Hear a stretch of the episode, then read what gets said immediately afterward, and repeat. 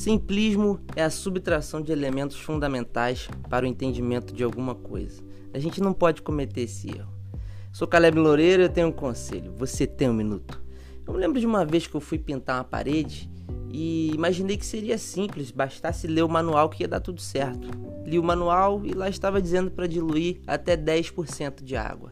Fiz isso, só que na diluição a água não estava misturando muito com a tinta, tinha alguma coisa errada. Então eu voltei pro manual e eu tinha certeza que tinha lido 10% de água. Cheguei nessa parte e estava lá: diluir até 10% de água. Raiz. Água raiz. Eu não li até o final. Em Josué 1, versículo 8 diz: Fale sempre do que está escrito no livro da lei.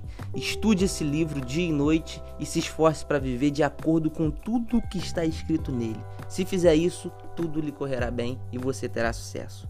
A Bíblia é o nosso manual de instrução, só que a gente não pode cometer o erro do simplismo, que é subtrair elementos essenciais para que algo dê certo. A gente tem que ler até o final. Conselho de hoje: a gente pode fazer tudo certo, mas às vezes a falta de atenção, a instrução que Deus nos dá através da palavra, vai fazer com que as coisas deem errado. Por isso é necessário que a gente preste atenção na instrução que Deus nos dá através da Bíblia. Que Deus te abençoe.